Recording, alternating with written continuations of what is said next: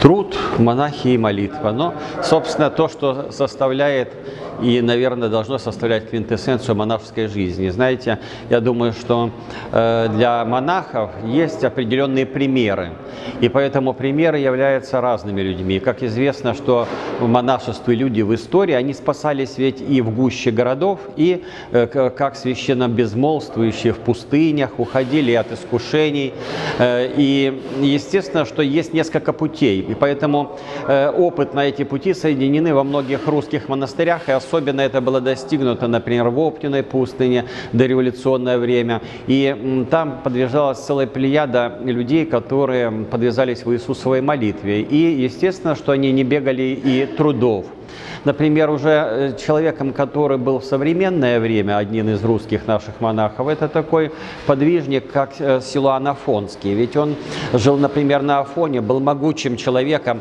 Он легко мог э, завалить огромный мешок, например, с мукой и перенести его на место. И одновременно он был молитвенник.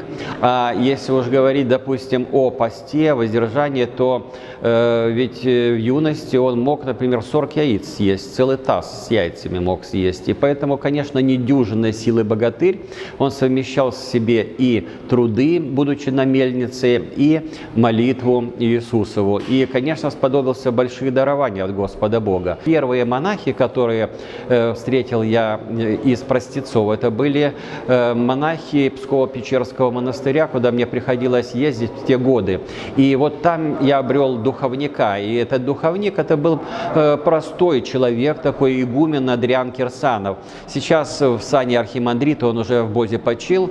И вот он мне как-то ответил на вопрос. Я спросил у него, я бы хотел бы, может быть, когда-то стать даже священнослужителем и, может быть, монашествующим. А он мне сказал о том, что да, тебе нужно бы пойти бы в монастырь тогда. Я говорю, не хочу, батюшка, идти в монастырь, поскольку в монастыре надо много очень трудиться, работать, и, кроме того же, там служить надо, как это будет тяжело. И, кроме того, там есть большое искушение, испытание, потому что я смотрю, ведь вот в Псково-Печерском монастыре там немало молодежи, а значит это борение страстей, это люди друг другу рассказывают, могут рассказывать свои искушения, свои страсти и прочее. И поэтому это может быть соблазнительно для человека, который бы как бы удалился в монастырь. Не хочу идти в монастырь. Он засмеялся, похлопал меня по плечу и сказал, говорит, меня Сергей звали говорит, Сережа, говорит, ты знаешь, если ты будешь в монастыре, ты так будешь уставать в конце дня, что тебе будет не до разговоров и не до рассмотрения чужих каких-то падений и грехов, и никаких соблазнов не будет. Ты только, дай Бог, доберешься до своей кровати, а день пройдет у тебя как одно мгновение. Я у него спросил тогда, а как же это будет, если день пройдет как одно мгновение, значит, вся жизнь как одна минута будет. Тогда и стоит ли жить? А он сказал, это будет прекрасные минуты твоей жизни. От Бога устраиваются все пути. И если священно начале нам благословляет, то что же надо?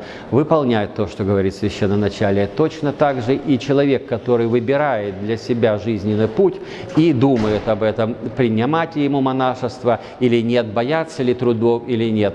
Но ведь жизнь, знаете, человека, который избежал призвания, она его научит большими тяготами жизни. Поэтому я бы сказал так, о том, что человек, который боится трудов, что у него вся жизнь будет занята трудами, да еще молитва, да еще устанет он очень сильно.